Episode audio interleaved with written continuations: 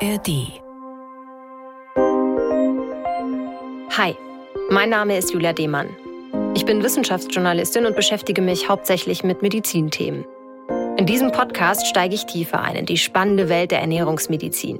Zusammen mit den NDR Ernährungsdocs aus dem bekannten Fernsehformat mit bewegenden Patientengeschichten und natürlich mit ganz vielen Tipps für alle, die gesund und lecker essen wollen.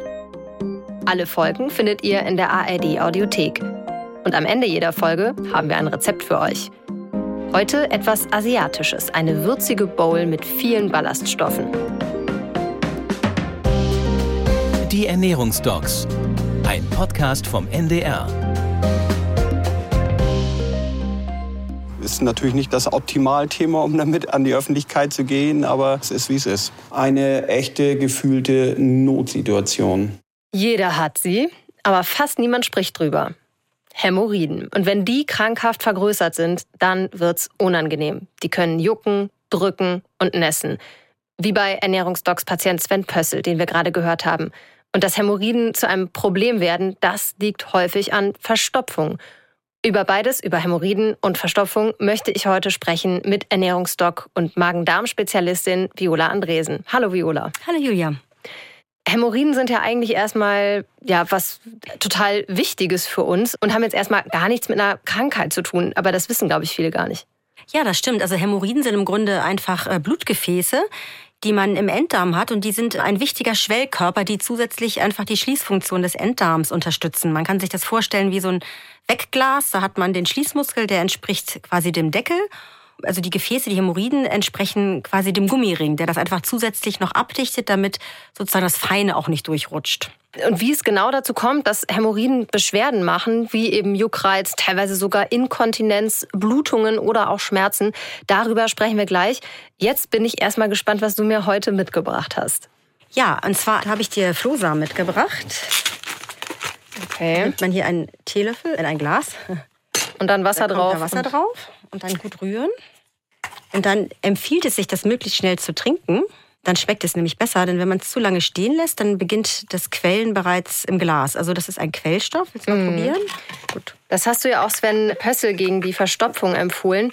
Muss ich jetzt, wenn ich das trinke, instant aufs Klo rennen? Nein, natürlich nicht. Das ist tatsächlich ein Quellstoff, der dazu führt, dass sich Flüssigkeit im Darminhalt fängt und dass der Stuhl wird dadurch weicher und durch das Volumen, was zunimmt im Darm, wird die Darmtätigkeit angeregt und die Verstopfung behandelt. Und wenn man jetzt dieses Glas nicht gleich leer trinkt, sondern eine Weile hier stehen lässt, dann kann man richtig im Glas beobachten, wie diese Quellfunktion ist, weil dann aus diesem Wasser zunehmend irgendwie so eine Art wie so eine Gelmasse wird. Und genau das passiert tatsächlich im Magen-Darm-Trakt und ist ein wunderbarer Ballaststoff, der ähm, sättigend wirkt und einfach sehr verdauungsfördernd. Also ja, es schmeckt relativ neutral, irgendwie so ein bisschen nach, nach Pflanze, nach Getreide. Mhm. Aber man merkt, dass Quellen tatsächlich schon hier, das hat jetzt ja vielleicht, weiß ich nicht, eine Minute bisher gezogen. Und das merkt man schon, wie die so richtig aufquellen. Mal gucken, wie das später aussieht. Genau, und das Wichtige ist, ähm, da kommen wir, glaube ich, auch nochmal drauf, ist, dass man natürlich bei Ballaststoffen oder Quellstoffen ganz viel Flüssigkeit braucht. Deswegen empfiehlt es sich tatsächlich, das in Wasser aufzulösen. Wenn man das aber nicht mag, dann geht, gibt es auch die Möglichkeit, einfach die Flohsamenschalen zum Beispiel übers Müsli rüber zu streuen. Dann ist es relativ neutral und fällt nicht so auf. Da muss man eben extra noch dazu trinken. Okay. Was man mit der Ernährung gegen Hämorrhoiden noch so tun kann, außer jetzt Flohsamenschalen zu trinken und was Sven Pössl genau dann auch geholfen hat, darum geht's jetzt. Die Ernährungsdocs Akte. Sven Pössl ist 52 Jahre alt, als er sich vor sechs Jahren bei den Ernährungsdocs beworben hat. Er leidet damals unter den typischen Beschwerden, die eben krankhaft vergrößerte Hämorrhoiden so machen. Und damit ist er nicht alleine, denn schätzungsweise jeder zweite Erwachsene hat in seinem Leben mindestens einmal mit Hämorrhoiden zu kämpfen, also mit einem Hämorrhoidalleiden zu kämpfen. Viola, erzähl doch nochmal bitte, wie kommt es eigentlich dazu, dass Hämorrhoiden anfangen, Probleme zu machen? Ja, wir haben ja eben schon gesagt, diese Hämorrhoiden, das sind Schwellkörper, das sind Blutgefäße. Und wenn es durch unterschiedliche Situationen im Leben dazu kommt, dass der Druck im Bauch ansteigt, dann schwellen diese Blutgefäße an. Das sind klassischerweise beispielsweise Schwangerschaft, wenn der Bauchdruck steigt. Übergewicht können ein Problem sein. Aber auch andere Dinge wie sitzende Tätigkeiten, mangelnde Bewegung und natürlich, wenn man eine starke Verstopfung hat und immer, immer stark pressen muss, dann hat man eine enorme enormen Anstieg des Bauchdruckes und der führt dann dazu, dass die ähm, Blutgefäße anschwellen und dann so groß werden, dass sie massive Beschwerden machen können. Welche Beschwerden machen die dann? Ja, also es kann erstmal unangenehme ähm, Gefühle machen, also es kann Juckreiz machen, es kann nässen, also weil einfach diese Dichtungsfunktion dann einfach nicht mehr gut funktioniert, weil diese Hämorrhoiden so stark anschwellen. Man unterscheidet auch unterschiedliche Stadien. Manchmal bilden die sich auch einfach noch zurück und manchmal bleiben sie. Ähm, die können so groß werden, dass sie auch wirklich nach außen vorfallen, dass sie so richtig so ein, so ein Fremdkörpergefühl dann machen, weil der, der Schließmuskelbereich ja sehr stark mit Nerven auch versorgt ist. Man kann sich teilweise nicht mehr richtig entleeren, weil dann das wie so eine Art Korken davor liegt und wie so ein ja, verstopft. Und es kann Flüssigkeit entweichen, es können Ekzeme entstehen und es können Thrombosen in den Blutgefäßen entstehen, die zum Teil sehr, sehr schmerzhaft sind. Und ganz dramatisch ist etwas, dass diese Gefäße auch mal platzen können und es dann zu wirklich sehr, sehr heftigen Blutungen führen kann. Das ist ja bei Sven Pössl tatsächlich auch schon mal passiert. Ja, einmal schon erlebt. Unangenehm. Das war damals die Initialzündung, wirklich eben zum Arzt zu gehen und zu sagen, also irgendwas ist hier jetzt definitiv nicht mehr okay. Ja, und der Arzt hat dann zu einer OP geraten.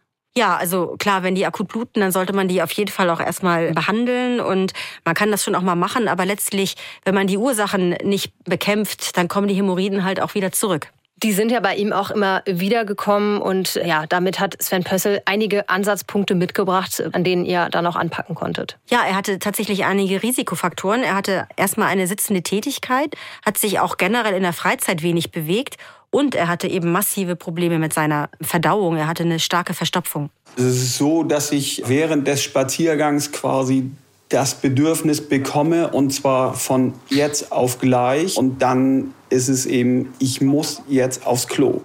Wenn ich dann hier am Klo ankomme, ist es trotz alledem so, dass ich pressen muss, was ja genau Gift ist für die Hämorrhoiden. Blähungen waren auch noch ein Problem bei ihm. Ja, richtig. Das ist etwas, was hier häufig zusammenhängt. Ähm, Blähungen und Verstopfungen und das kommt ja sehr oft zusammen und das ist natürlich auch unangenehm. Ähm, das kennt man. Und man sollte die Blähungen aber auch nicht anhalten, weil das dann wirklich starke Schmerzen machen kann. Ab und an kennt das mit Sicherheit jeder mal, aber es war bei ihm eben dann auch wirklich so, dass es häufiger und eben auch sehr unangenehm war. Und äh, ja, woher seine ganzen Verdauungsprobleme kommen, das war dann bei euch ja relativ schnell aus dem Ernährungsprotokoll ersichtlich. Ja, er hat sich halt wirklich hauptsächlich von Fleisch- und Milchprodukten ernährt und vielen Süßigkeiten. Das ist natürlich immer ein klassischer Auslöser auch für Blähungen. Er hat wenig Obst und Gemüse gegessen und insgesamt eher wenig Ballaststoffe. Ballaststoffe kommen ja eigentlich nur in pflanzlichen Lebensmitteln vor. Es gibt, glaube ich, einen Stoff in der Haut von Insekten, aber die spielen in unserem Speiseplan jetzt ja keine wirkliche Rolle. Sie noch nicht. genau, noch nicht. Kommt ja vielleicht bald. Aber diese Ballaststoffe sind eben ganz enorm wichtig für die Verdauung, so wie eben auch vorhin diese Flohsamenschalen. Ich guck mal, wie, wie das jetzt aussieht. Ja, es wird immer schleimiger. Ja, jetzt haben wir hier schon so richtig äh, wie Tapetenkleister. Richtig, genau. Und ähm, Ballaststoffe sind aber eben ganz, ganz entscheidend wichtig, um die Darmtätigkeit anzuregen. Der Stuhl wird weicher, die motorische Tätigkeit des Darms wird angeregt und insofern das ideale Grundprinzip der Ernährung bei Verstopfung. Ja, wenn der Stuhl besser flutscht, sag ich mal, dann werden auch die Hämorrhoiden geschont. Ja, und das war genau der Plan. Warum Ballaststoffe noch wichtig sind und was besonders viel dieser wichtigen Pflanzenfaserstoffe enthält, darauf gehen wir später nochmal ein. Aber so viel vorweg, Sven Pössl sollte auf jeden Fall mehr Gemüse essen. Ja, wir haben damals anhand seines Ernährungsprotokolls ausgerechnet, wie viele Ballaststoffe er täglich gegessen hatte. Und das waren maximal 20 Gramm. Und für eine gut funktionierende Verdauung oder auch für andere Stoffwechselprozesse empfehlen wir eigentlich mindestens 30 Gramm, besser noch mehr. Und das war für ihn auch erstmal das Ziel, was wir festgesetzt haben. Also 30 Gramm sollte er Minimum erreichen. Also quasi ein Drittel mehr. Richtig, ordentlich was drauf. Das bedeutet zum Beispiel fünf Handvoll Obst und Gemüse, wobei man immer sagt, Gemüse ist das bessere Obst. Keine Weißmehlprodukte mehr, weil das wiederum eher verstopfend ist. Stattdessen Vollkornprodukte, Hülsenfrüchte, alle Gemüsesorten, die eben viele Ballaststoffe enthalten. Und eben die Flohsamenschalen. Richtig, Flohsamenschalen kann man eben wunderbar als Ballaststoff ergänzen weil nur über die reine Ernährung Ballaststoffe in so großer Menge zuzuführen gar nicht immer so einfach ist. Das war ja dann schon ja gar nicht so wenig, was er da auf einmal umsetzen sollte, ne? Das ist tatsächlich auch ähm, eine gewisse Hürde für ihn gewesen oder auch für andere Menschen, wenn man von jetzt auf gleich den Ballaststoffgehalt massiv erhöhen soll. Das sollte man vorsichtig machen. Also lieber langsam erhöhen, damit der Darm sich daran gewöhnen kann. Denn sonst kann das wirklich auch Beschwerden verursachen. Und auf jeden Fall auch genug trinken. Das hat er ein bisschen zu wenig gemacht, ne? Ja, genau. Und die Ballaststoffe funktionieren ja nur, wenn man dazu trinkt. Denn die Ballaststoffe, das haben wir ja wunderbar hier im Glas gesehen, die quellen, die brauchen Flüssigkeit zum Quellen. Und nur dann können sie ihre Arbeit wirklich ordentlich erledigen. Und deswegen hatte man ihm auch, glaube ich, empfohlen, etwa so zweieinhalb Liter zu trinken, wobei wir damit meinen, Wasser, und Tee mhm. und nicht irgendwelche anderen Getränke. Und dann hat er von euch noch einen Aktivitätstracker bekommen, denn er hat sich ja auch nicht so viel bewegt. Ja, genau. Das war auch als Motivation für ihn, dass er auch genau so eine Rückkopplung bekommt, wie viel er sich wirklich bewegt. Denn die Verdauung anzuregen mit Bewegung ist auch ein ganz wichtiger Faktor. Gerade so Spaziergänge, natürliche Bewegung, Treppensteigen sind ganz, ganz wichtig, um die Verdauung in Gang zu halten. Nicht gerade den Marathonlauf, aber natürliche Bewegung. Und so als Zwischenfazit, ein paar Wochen nachdem er zum ersten Mal bei euch war, da werden die Patientinnen und Patienten ja immer noch von einem Kamerateam besucht und da hatte sich nach ein paar Wochen dann schon ziemlich was getan. Ich weiß natürlich nicht, welche einzelne Komponente nun dazu geführt hat, dass die Verdauung eben einfach besser flutscht, aber wenn, wenn das der Preis ist, dass es so gut flutscht, wie es jetzt ist, äh, dann ist es das allemal hochgradig wert. Ja, es flutschte gut bei ihm, ähm, um seine Worte zu nutzen. Er hat aber auch wirklich viele eurer Tipps gut umgesetzt. Ja, stimmt. Also schon morgens. Er hat nicht nur die Flohsamen brav getrunken jeden Morgen, er hat auch sein Frühstück umgestellt auf ein ballaststoffreiches Frühstück aus Haferflocken, Porridge mit Leinsamen, Nüssen, Früchten, dazu noch Leinöl mit gesunden Omega-3-Fettsäuren. Also besser können wir uns das eigentlich gar nicht wünschen.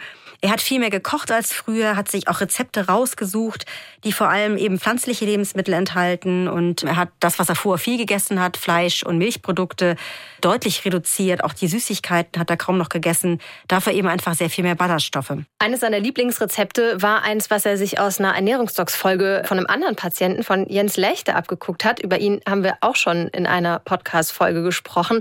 Und natürlich gibt es hier später auch noch eine Inspiration, wie man ballaststoffreich und darmgesund essen kann. Aber jetzt wollen wir natürlich erst einmal wissen, was das Ganze bei Sven Pössl gebracht hat. Wie ging es ihm am Ende beim Abschlusscheck nach insgesamt sechs Monaten? Ja, und da wollten wir natürlich herausfinden, wie er den Ballaststoffanteil in seiner Ernährung erhöhen konnte. Und da haben wir ja seinen Speiseplan nochmal überprüft. Er hat nochmal ein Ernährungsprotokoll geführt. 20 Gramm war der Ausgangspunkt, 30 war das Ziel. Und das Ergebnis hat uns echt vom Hocker gehauen. Weil er das Ziel nochmal übertroffen hat. Und zwar gewaltig. Er hat 40 Gramm Ballaststoffe pro Tag zu sich genommen. Das ist ein absoluter Spitzenwert. Das ist tatsächlich die Menge, die wir als Ernährungsdocs oder natürlich auch die allgemeinen Empfehlungen als langfristiges Ziel definieren. Und das ist wirklich gar nicht einfach umzusetzen, aber doch so gesund und wichtig. Ja, er hat quasi seine Ursprungsmenge an Ballaststoffen verdoppelt. Also wirklich bewundernswert. Ja, und er hat sich auch mehr bewegt. Er hat ähm, seinen Schrittzähler ja eingesetzt, hat auch das immer schön protokolliert. Und am Ende hat er im Durchschnitt 10.000 Schritte pro Tag geschafft. Und da sind wir natürlich eigentlich schon sehr, sehr zufrieden, wenn die Patienten auch nur vielleicht die Hälfte davon schaffen. Also das hat er ganz, ganz toll gemacht. Und im Grunde genommen war er auch deshalb so motiviert, weil er wirklich von Anfang an gemerkt hat, das bringt einfach was. Und das hat er ja selber am Ende auch ziemlich treffend formuliert. Ja, die Verdauung funktioniert gut. Also ich komme ja aus einem Status, sag ich mal, wo ich so jeden zweiten, dritten Tag vielleicht mal aufs Klo äh, gegangen bin. Und das ist mittlerweile eben nahezu täglich. Der Stuhlgang ist problemlos. Ja, wirklich ein tolles Ergebnis. Und was ihn auch glücklich gemacht hat, war einfach die Erkenntnis, dass er eben selber das Werkzeug in der Hand dazu hat, um sich zu helfen. Dieses Gefühl der Selbstwirksamkeit ist ja auch immer ganz was ganz, ganz Wichtiges. Und wenn wir das den Menschen mitgeben können, ist das großartig. Und das Ganze liegt jetzt ja schon eine ganze Weile zurück, sechs Jahre. Und natürlich wollen wir dann immer noch mal wissen, wie geht's den Menschen denn heute? Und deshalb habe ich Sven Pössl angerufen. Ja, mir geht's äh, gut, muss ich sagen. Also das ist eigentlich der, der allergrößte Benefit von meiner Zeit bei den Ernährungsdocs, dass ich also ein viel, viel besseres Gefühl für meine Ernährung und für meine Verdauung entwickelt habe. Also viel klarer registriere, so, okay, jetzt hast du wieder lang genug gesündigt, jetzt funktioniert eben alles nicht mehr so problemlos. Und dann habe ich eben auch Werkzeuge an die Hand gekriegt, dass ich eben auch sehr schnell dann weiß, wie komme ich wieder äh, in den grünen Bereich zurück, sag ich mal. Eben dieses Gefühl der Selbstwirksamkeit, genau zu wissen, dass wenn es mal wieder schwieriger wird, wie er die Ernährung dann wieder anpassen kann, das ist doch wunderbar. Ja, und die Hauptsache ist, er sagte, ihm geht's gut. Ne? Also er hat es einfach wirklich selbst in der Hand, er hat es im Griff. Also eine bessere Ernährung und vor allem auch eine bessere Verdauung ist das A und O, keine Probleme mit den Hämorrhoiden zu bekommen. Und eine ganz große Rolle spielen dabei eben die Ballaststoffe. Aber nicht nur bei dieser Erkrankung, die sind ein echter Alleskönner. Eine ballaststoffreiche Ernährung, die hilft dabei, den Blutzucker zu regulieren, die Blutfette zu senken, Entzündungen entgegenzuwirken und noch vieles mehr. Und warum das so ist, darüber reden wir jetzt. Das Ernährungsdocs Wissen. Viola, um das Thema Ballaststoffe geht es in diesem Podcast ja jetzt nicht zum allerersten Mal und das liegt daran, dass sie einfach super wichtig für unseren Körper sind und deshalb wollen wir heute noch mal genauer auf diese wichtigen Stoffe gucken. Also man unterscheidet äh, bei den Ballaststoffen zwei verschiedene Arten. Es gibt einmal die löslichen, die sich in Wasser auflösen, wo sich dann so eine gelartige Substanz bildet, wie wir jetzt zum Beispiel bei den Flohsamen gesehen haben. Dazu zählen aber auch noch Leinsamen oder Chiasamen, was ja auch viele Menschen kennen. Diese löslichen Ballaststoffe werden von Darmbakterien verstoffwechselt und dabei entstehen eben auch ganz, ganz wichtige Stoffwechselprodukte, unter anderem zum Beispiel die kurzkettigen Fettsäuren, die wichtig sind für unsere Darmgesundheit, aber auch für viele andere Stoffwechselprodukte im gesamten Organismus. Also die sind ein ganz wichtiger Faktor für die Gesunderhaltung des Darms und des ganzen Körpers eigentlich. Und dann gibt es noch unlösliche Ballaststoffe. Genau, dann gibt es die unlöslichen, das sind diese klassischen Faserstoffe. Das ist eben so einfach Pflanzenfasern, die unser Darm nicht verdauen kann, die aber eben Volumen bilden und über diese Volumenwirkung auch den Darm in seiner Aktivität anregen können. Das ist dann zum Beispiel sowas wie ein Paprikaschale, ist ja sehr beliebt bei Erzieherinnen oder Müttern, die Windeln von Kindern wechseln, die eben schon feste Nahrung zu sich nehmen. Richtig, das sind manchmal die Dinge, die man auch manchmal in eurer Toilettenschüssel sieht. Das sind einfach Fasern, die nicht verstoffwechselt werden. Wirklich viele Gemüsesorten enthalten viele ähm, Fasern, Spargel beispielsweise, Bohnen, also die, die Hülsenfrüchte haben auch Faserstoffe zusätzlich. Also das gibt es in vielen Pflanzen. Und wofür sind diese unlöslichen Ballaststoffe gut? Ja, sie sind einfach im Grunde einfach letztendlich eine unverdauliche Masse, die dazu führen, dass der Darminhalt ein Volumen hat und dieses Volumen drückt auf die Darmwand und das ist der entscheidende Auslöser für den Darm, die Motorik in Gang zu setzen. Das ist dieser berühmte peristaltische Reflex. Ähm, der Darm kann sich komplett alleine organisieren und der wird eben angeregt durch den Darminhalt und je größer der Darminhalt ist, also je voller der Darm ist, desto mehr wird er angeregt. Kurzes Zwischenfazit hier an dieser Stelle. Die Unterscheidung ist einfach die löslichen Ballaststoffe, die werden von den Darmbakterien zu wertvollen kurzkettigen Fettsäuren verstoffwechselt. Und die unlöslichen Ballaststoffe, ja, die sind so ein bisschen, regen unseren Darm zu seiner natürlichen Aktivität an und ja, kann man sagen, sie putzen ihn so ein bisschen? Ja, genau. Also, wobei die, die Quellstoffe durchaus auch mit anregen, weil sie auch das Volumen zunächst erhöhen. Und deswegen muss man auch mal ein bisschen gucken, wenn man Ballaststoffe ergänzt in der Ernährung, sind die löslichen oft erstmal besser verträglich als die Faserstoffe. Das heißt, beide haben eigentlich eine Qualität. Verträglicher sind die Quellstoffe, also wenn, sollte man die auf jeden Fall mit einbauen. Ich habe von euch auch schon oft gehört, dass es tatsächlich Studien gibt, die wirklich beweisen, wie wichtig Ballaststoffe für die Gesundheit sind. Ja, also Ballaststoffe sind eben nicht nur für die, die, die Verdauung wichtig oder für die Verstopfung, sondern es gibt viele Studien, die zeigen, dass die Sterblichkeit gesenkt werden kann, das Übergewicht wird reduziert. Menschen, die mehr Ballaststoffe essen als Gleichaltrige, leben länger, sind dauerhaft schlanker und gesünder im Vergleich. Also Ballaststoffe sind wirklich ein, Tausendsasser in der Ernährung und ganz, ganz entscheidend wichtig. Ja, spricht wirklich sehr viel dafür. Also pro Ballaststoffe auf jeden Fall. Und abgesehen davon, dass sie als Futter für unsere guten Darmbakterien dienen, die daraus eben wichtige Stoffwechselprodukte machen und unseren Darm aktivieren, sind Ballaststoffe darüber hinaus eben auch noch gesund. Ja, auf jeden Fall. Denn zum Beispiel führen sie erstmal dazu, dass sie den Magen auch füllen. Das heißt, man ist schneller satt, was eine sehr günstige ähm, Ausgangslage ist, wenn man abnehmen möchte. Sie sorgen außerdem dafür, dass zum Beispiel der Zucker, den man trotzdem noch zu sich nimmt, äh, deutlich besser verdaut wird und zu weniger hohen Insulinspiegeln führt, also auch den Blutzucker dann nicht so stark ansteigen lässt, also eine langsamere Verdauung. Die Ballaststoffe können den Cholesterinspiegel senken, also sie haben wirklich sehr, sehr viele positive Faktoren und sie sind natürlich auch ganz wichtig in der Gesunderhaltung unseres Darmmikrobioms, wo wir zunehmend wissen, dass die Darmbakterien ganz entscheidend sind für alles, was unseren gesunden Körper betrifft. Und im Darm sitzt ja auch der größte Teil unseres Immunsystems, habe ich von euch schon gelernt. Und da spielen die Ballaststoffe auch eine enorme Rolle, oder? Genau, weil einfach die Ballaststoffe die Bakterien im Darm gesund halten. Die Bakterien hängen zusammen mit der Darmbarriere und das ganze System wiederum hat einen großen Einfluss auf das Darmimmunsystem. Das Darmimmunsystem hängt mit dem Immunsystem im ganzen Organismus zusammen. Also es ist wirklich enorm, wie viel Auswirkungen die Ballaststoffe haben können. Wie viel Ballaststoffe soll man denn essen? Ihr hattet ja bei Sven Pössl so 30 Gramm definiert. Genau, das wird international empfohlen als Mindestmaß 30 Gramm Ballaststoffe pro Tag. Besser sind sogar 40 Gramm. Und der durchschnittliche Mensch in Deutschland verzehrt tatsächlich unter 20 Gramm, was eben einfach daran liegt, dass inzwischen die Ernährung oder viele Nahrungsmittel so hoch verarbeitet sind, schnell verdaulich gemacht werden, was tatsächlich genau kontraproduktiv ist. Aber wie finde ich denn jetzt raus, ob ein Lebensmittel besonders viele Ballaststoffe enthält? Das steht ja jetzt da nicht zwingend irgendwie drauf. Ja, aber inzwischen gibt es ja für alles im Grunde Apps und auch dafür gibt es Apps, die man äh, nutzen kann, wo man wirklich eingibt, keine Ahnung, 100 Gramm Möhren, 200 Gramm Zucchini und dann kriegt man ausgespuckt, wie viel Ballaststoffe da jetzt enthalten sind. Und letztlich ähm, auf Produkten, die man kauft, steht das auch tatsächlich ganz oft drauf, wie viel Ballaststoffe in 100 Gramm enthalten sind. Das ist mittlerweile vorgeschrieben, dass das auch draufsteht und auf vielen Nahrungsmitteln ist das auch markiert. Bei mehr als 5 Gramm Ballaststoffanteil pro 100 Gramm gilt ein Nahrungsmittel als ballaststoffreich. Es steht ja auch manchmal auf Fertigprodukten tatsächlich drauf, ballaststoffreich.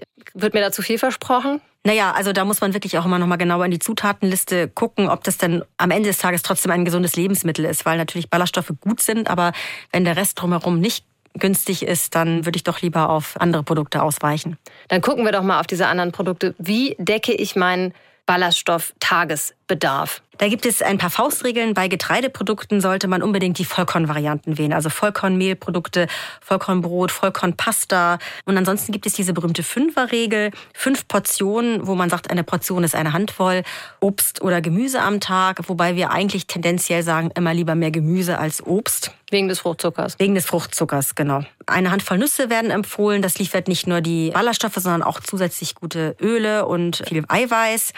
Und ganz wunderbar sind Hülsenfrüchte. Hilfreich können auch Pilze sein, auch wenn die offiziell gar keine Pflanzen sind, aber Pilze haben wirklich sehr, sehr viel Ballaststoffe. Ganz wichtig, aber das haben wir ja auch schon angesprochen, Ballaststoffe benötigen Flüssigkeit, damit sie ihre Funktion erfüllen können. Ballaststoffe quellen eben auf und idealerweise trinkt man ausreichend dazu Wasser oder Tees, damit man eben das auch gut vertragen kann. Eine Liste von Lebensmitteln, die besonders viele Ballaststoffe enthalten, die packen wir euch in die Shownotes. Aber jetzt mal ganz konkret wenn ich jetzt äh, mal so auf einen Tag gucke, wie komme ich dann auf diese mindestens 30 Gramm Ballaststoffe? Gehen wir mal, weiß ich nicht, so einen Tag mit drei Mahlzeiten durch. Morgens könnte man zum Beispiel ein Porridge aus Haferflocken essen. 60 Gramm etwa sind eine Portion mit etwas Leinsamen dazu, Obst und Nüssen. Das ergibt etwa 10 Gramm Ballaststoffe allein zum Frühstück. Wenn man da noch den Flohsamenschalen dazu nimmt, dann hat man da gleich noch mal ein paar Ballaststoffe draufgelegt. Mittags zum Beispiel Vollkornnudeln oder Hülsenfrüchte mit Gemüsen, vielleicht noch ein paar Kerne als Topping, Sonnenblumenkerne oder Kürbiskerne. Dazu vielleicht eine gute Eiweißquelle wie etwa helles Fleisch, Quark oder ähnliches. Man kann auch Bratlinge aus Hülsenfrüchten essen. Das sind auch super Ballaststoffquellen für mittags. Das macht mindestens 10 bis 15 Gramm, wenn nicht sogar mehr. Hängt natürlich auch ein bisschen davon ab, welche Mengen man dann eigentlich isst. Mhm. Und abends? Ja, beim klassischen Abendbrot auch hier wieder unbedingt auf das echte Vollkornbrot, also ein wirkliches Körnerbrot auch vielleicht gehen. Dazu vielleicht einen kleinen Salat oder auch Rohkost. Und das gibt auch mindestens 10 Gramm Ballaststoffe. Avocado aufs Brot, das ist auch eine sehr gute Möglichkeit. Das hält, hält auch viele Ballaststoffe. Und wenn man tagsüber zum Beispiel snacken möchte, dann idealerweise sowas wie Rohkost oder eine Handvoll Nüsse und vielleicht ein bisschen Obst und dann ist man locker bei 30 Gramm pro Tag oder sogar mehr als 30 Gramm pro Tag. Ich dachte mal, Snacken ist euch nicht so lieb. Ja, wenn es das der gesunde Snack ist, dann darf man das schon. Also ich finde, das ist definitiv machbar. Ich glaube, ich komme da ungefähr äh, sogar hin. Cool. Aber Viola, Ballaststoffe können ja auch zu Blähungen führen. Vor allem, wenn man das eben einfach nicht gewohnt ist. Worauf muss man dann achten? Ja, also ganz wichtig ist, dass man nicht von jetzt auf gleich die Ballaststoffe von 0 auf 100 bringt, sondern dass man sich langsam rantastet und die Dosis langsam erhöht, damit die Darmbakterien sich auch ein bisschen umändern können, um diese Ballaststoffe plötzlich alle zu verarbeiten. Denn sonst macht das wirklich Probleme, Blähungen, Bauchkrämpfe. Das nützt natürlich gar nichts, wenn man Beschwerden bekommt, dann lässt man es gleich wieder bleiben. Also langsam die Dosis steigern. Und da kann man, wie gesagt, auch ein bisschen gucken, dass man eben Quellstoffe vielleicht bevorzugt, dass man sich gut bewegt, dass man eben nicht zu viel auf einmal zu sich nimmt, dass man genug dazu trinkt gründlich kaut und dann ist es eigentlich schon so, dass man das in der Regel auch ganz gut hinbekommt. Gibt es denn auch Menschen, die, also weiß ich nicht, mit bestimmten Vorerkrankungen zum Beispiel, die wirklich vorsichtig sein sollten mit Ballaststoffen? Ja, genau. Es gibt ja diese berühmte angepasste Vollkost oder auch Schonkost genannt, wo man eigentlich sagt, Ballaststoffe sollten ein bisschen gemieden werden. Also Menschen mit chronischen Magen-Darm-Erkrankungen, Darmentzündungen ähm, oder auch anderen Verdauungserkrankungen, die müssen tatsächlich ein bisschen aufpassen mit Ballaststoffen. Ansonsten muss man auch ein bisschen gucken. Manche Medikamente werden auch vielleicht verzögert aufgenommen. Deswegen muss man bei manchen Medikamenten auch Abstand halten zur Nahrungsaufnahme, insbesondere von Ballaststoffen zum Beispiel Schilddrüsenhormone beispielsweise oder auch manche Herzmittel. Also da muss man dann auch ein bisschen darauf achten, dass man dann Abstand einhält. Jetzt haben wir die Ballaststoffe noch mal so richtig durchgekaut. Achtung, Wortwitz, ähm, weil sie einfach bei einem Hämorrhoidalleiden wirklich das wichtigste Thema sind und bei Sven Pössl ja auch wirklich zum Erfolg geführt haben. Und jetzt wollen wir natürlich auch wissen, wie bereite ich ballaststoffreiche Lebensmittel so zu, dass es auch gut schmeckt. Eine Inspiration, die geben wir euch jetzt. Das Ernährungsdocs Rezept. Wir haben hier wieder unseren Korb stehen, Viola, mit leckeren, frischen Zutaten, sehe ich da schon. Ja, Viola, was wird das denn? Was ist das für ein Rezept? Ja, eine würzige Asia-Bowl mit gebratenem Tempeh und Quinoa. Eiweißreich und ballaststoffreich. Ein rein pflanzliches Rezept, was in mehrerer Hinsicht gut für den Darm ist und für die Verdauung und eben auch viele Ballaststoffe enthält. 14 Gramm pro Portion, also schon fast die Hälfte des Tagesbedarfs. Dann lass uns doch mal gucken. Also hier sehe ich Zuckerschoten, hm, Brokkoli, Lauchzwiebeln, Keimlinge, Cashewkerne und Quinoa. Quinoa. Und hier liegt auf dem Teller so etwas, es sieht so ein bisschen fast aus wie Nougat, aber es riecht nicht wie Nougat. Es riecht irgendwie so nussig. Was ist das? Das ist Tempeh. Kennt auch nicht jeder, aber es ist ähm, im Grunde ähnlich wie Tofu. Das wird auch aus Sojabohnen hergestellt. Es hat aber eine ganz andere Konsistenz. Bei Tempeh impft man gekochte und geschälte Sojabohnen mit einem Edelschimmelpilz und lässt das Ganze 24 bis 28 Stunden bei 30 bis 35 Grad Celsius fermentieren. Also es ist quasi fermentierter Tofu, wenn man so will. Na, dann probiere ich das jetzt einfach mal. Ich glaube, normalerweise brät man das an, ne? Es, ja. es riecht wirklich, es riecht total gut, es ist richtig nussig. Ja, man kann das auch so essen. Ja. Mm. Es schmeckt, ja, schmeckt auch ein bisschen nussig. Also ich glaube aber, wenn man das anbrät und ein bisschen würzt. Genau, es ist ja so ähnlich wie auch Tofu. Jetzt mhm. nicht so extrem geschmackstragend, aber es ist eben ein, ein toller veganer Eiweißersatz. Durch diese Fermentierung hat man eben nochmal diesen besonderen probiotischen Effekt. Mhm.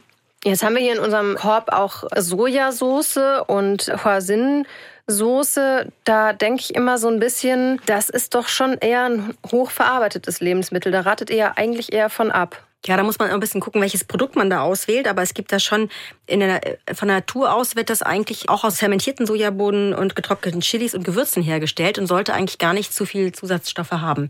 Aber es lohnt sich im Zweifelsfall mal auf die Zutatenliste auch zu gucken, weil da gibt es auch solche und solche Produkte im Supermarkt. Mhm. Ja, auch bei Sojasauce, die kommt eigentlich, also muss ich ganz ehrlich sagen, bei mir in jedes asiatische Gericht rein. Aber so richtig gesund ist sie jetzt auch nicht, oder? Ja, sie ist ähm, durchaus sehr salzhaltig. Das muss man auch eben gucken, aber es ist im Grunde gesünder, als wenn man normales, echtes Salz nimmt. Und es wird tatsächlich in der asiatischen Küche schon seit Tausenden von Jahren auch ähm, eingesetzt und wird tatsächlich auch da auch empfohlen und ist günstig. Ist nicht jedermanns Sache, aber ist auf jeden Fall nicht schlecht. Ja, man sollte vielleicht einfach nicht zu viel davon nehmen. Genau, Ingwer und Chili habe ich äh, hier gesehen. Haben wir noch. Ingwer ist ja echt, also kann man sagen, Superfood, oder? Genau, auch da sagt man, ist antientzündlich, ist auch gut bei Verdauungsbeschwerden, regt an. Ähm, dem sagt man auch viele Zauberkräfte zu, fast, kann man sagen. Verdauungsanregend ist, glaube ich, auch Chili. Mir ist es meistens zu scharf. Ja, Chili ist immer so eine Sache. Ähm, das kann auch bei manchen Leuten wirklich Verdauungsbeschwerden fördern. Das ist oft eine Gewöhnungssache. Man hat so spezielle Rezeptoren im Magen-Darm-Trakt, die eben dieses Chili spüren und das kann man sich sozusagen angewöhnen. Und man merkt, dass ja auch Menschen, die halt häufig scharf essen, die spüren das schon gar nicht mehr. Und die müssen immer nachschärfen. Und mhm. andere, die das selten essen, für die ist das schon heftig. Also da muss man ein bisschen die Dosierung für sich selber anpassen. Quinoa, da kenne ich äh, vor allem diesen hellen. Der hier sieht ja richtig schön bunt aus. Ja, das ist ähm, eine besondere Sorte und letztendlich ist Quinoa halt auch toll, weil es eben so, so ein Pseudogetreide ist. Es ist eben kein echtes Getreide. Und die Körner lassen sich eben zubereiten, ähnlich wie Reis oder Hirse. Schmecken sehr, sehr lecker, kommt aus Südamerika ursprünglich, wurde aber schon seit einiger Zeit bei uns auch in die Ernährung importiert, ist eben glutenfrei und hat viele gesunde Eigenschaften und hat zusätzlich auch viel Eiweiß neben den Ballaststoffen, essentielle Aminosäuren, reich an Eisen, Calcium, Magnesium und Zink, Vitamine, B-Vitamine B2 und B9 ähm, und eben gesagt 7 Gramm Ballaststoffe pro 100 Gramm. Nicht schlecht. Also Quinoa wird jetzt auch wieder in meiner Küche mehr Verwendung finden. Zuckerschoten, ich kaufe die sehr, sehr selten, aber ich mag die total gerne. Was ist an denen so gesund? Ja, das Tolle ist, dass man hier eben auch noch die Schalen mitessen kann. Das heißt, wir haben also das Gute von den Hülsenfrüchten zusätzlich noch die Faserstoffe. Gute Erbsenproteine, auch hier kann man sagen, viele Ballaststoffe. Sie haben etwas weniger als andere Hülsenfrüchte, sind aber oft eben dadurch auch besser verträglich. Man muss ein bisschen aufpassen, wenn man ein Histaminproblem hat, weil die sehr histaminreich sind. Aber die meisten vertragen das sehr gut. Und Erbsen haben ja auch einen guten Effekt bei Blutzucker beispielsweise, können den Blutzuckeranstieg reduzieren und sind eben auch ein sehr gesundes Nahrungsmittel. Über Brokkoli, Paprika und Lauchzwiebeln, da brauchen wir gar nicht äh, so drauf einzugehen, glaube ich, weil wir das schon häufiger gemacht haben, dass das wirklich sehr gesunde Lebensmittel sind. Das wissen, glaube ich, die allermeisten. Cashewkerne ist super Eiweißlieferant, ne? genau, haben wir wieder diese Konstellationen, sehr gute Öle, gute Eiweiße und dazu noch die ganzen Mineralien, die enthalten sind.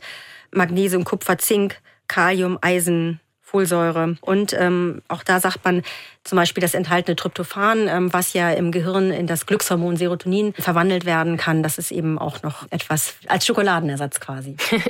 Also ein Gericht, das unser Darm und uns glücklich macht. Auf jeden Fall kann ich mir das sehr, sehr gut vorstellen. Vielen Dank für diese wichtigen Informationen nochmal zum Thema Ballaststoffe, Viola. Ja, es war wieder ein schöner Exkurs in das, was Ballaststoffe alles Tolles können und wie wichtig sie sind und wie lecker sie eben auch sein können. Ja, und ich nehme noch mal mit, es gibt eben zwei verschiedene Arten von Ballaststoffen. Beide brauchen wir, damit unser Darm eben gut funktioniert. Und Ballaststoffe haben eben auch noch viele andere Vorteile für die Gesundheit. Und das Rezept für diese leckere Quinoa Bowl, das verlinken wir euch natürlich wie immer in unseren Show Notes. Jede Menge weitere Rezepte und spannende Fälle der NDR Ernährungsdocs, die findet ihr auf ndr.de slash edocs. Aber bitte denkt dran, und das ist uns wirklich wichtig, eine radikale Ernährungsumstellung, die solltet ihr am besten immer mit eurer Hausärztin oder einem Ernährungsmediziner besprechen. Wenn euch unser Podcast gefällt, dann abonniert uns gern. Am besten in der ARD Audiothek, indem ihr einfach auf die kleine Glocke klickt. Dann verpasst ihr keine Folge mehr und empfehlt uns auch gerne weiter. Ihr kennt bestimmt Menschen, die vielleicht nicht so ganz zufrieden mit ihrer Ernährung sind oder vielleicht auch einfach neugierig, was welche Lebensmittel so können. Wir hören uns in zwei Wochen wieder, wenn ihr mögt. Und jetzt macht's gut. Bleibt gesund und lasst euch schmecken.